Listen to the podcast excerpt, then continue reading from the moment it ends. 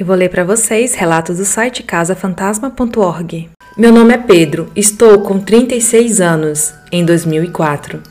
Apesar de ter pavor do sobrenatural, sempre fui muito receptivo para esse tipo de coisas.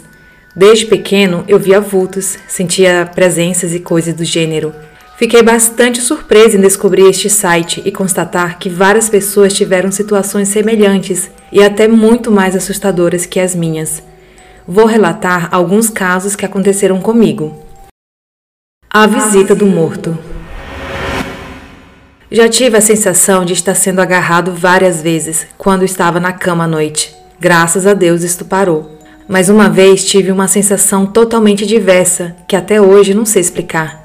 Foi mais ou menos em 1993. Eu estava deitado na cama da minha mãe, juntamente com ela, e estava acordado, olhando para o teto.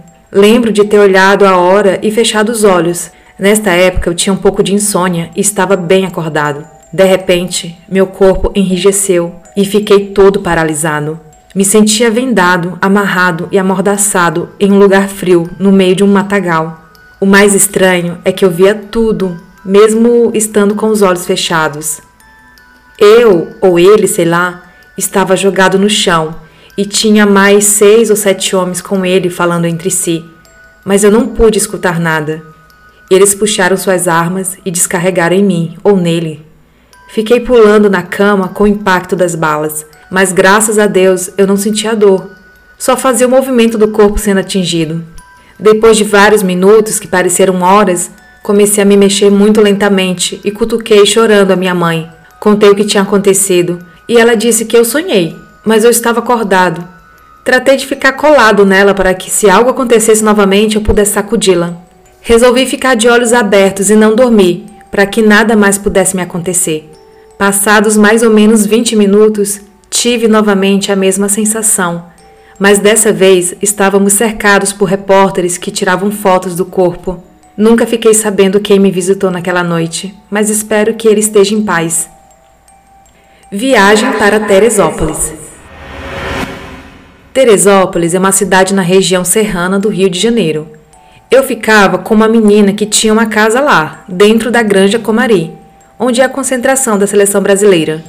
A família dela, é mãe, pai, irmão, irmã e os respectivos namorados, haviam me convidado para viajar com eles. A Ana resolveu não ir naquele dia. Ela era sempre do contra. Mas como a mãe, o irmão e a irmã dela me adoravam, me obrigaram a ir sozinho e esperar por ela lá. Como adoro viajar, aceitei.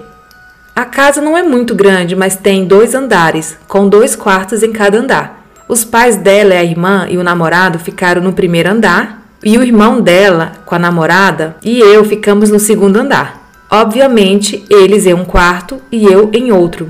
O quarto em que fiquei tinha duas camas, uma ao lado da janela, quase embaixo dela, e a outra ao lado da porta do outro lado do quarto.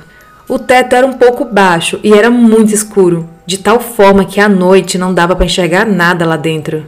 Resolvi ficar na cama perto da janela, pois dali poderia ver todo o quarto, e como tenho a mania de dormir com a porta fechada, de tanto ver vultos passando a noite, e encostar na parede, sempre longe da porta se possível.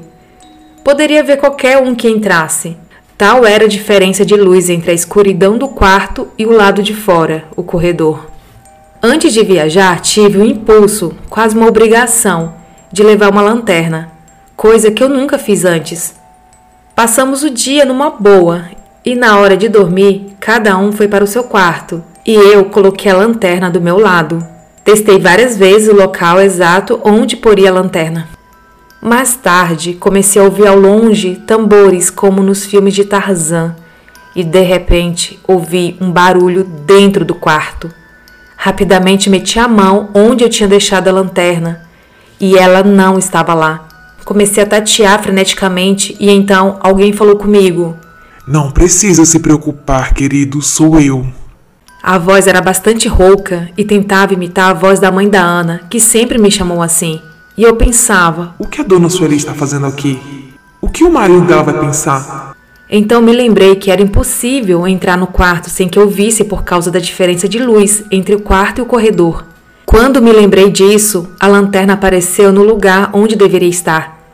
Quando iluminei o lugar de onde vinha a voz, Não havia nada. Apavorado, voei escada abaixo e fiquei sentado na sala esperando o dia clarear.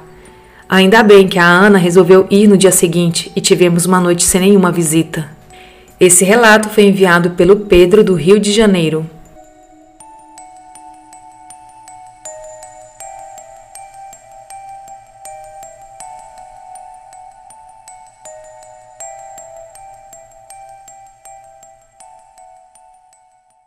O Assustadoramente é narrado e editado por Daniela Abreu. Quer colaborar com o podcast? Envie o seu relato para o e-mail assustadoramente.outlook.com. Siga o Instagram, assustadoramente podcast. Ajude seguindo, compartilhando as postagens e colaborando no Apoia-se. O link está na descrição.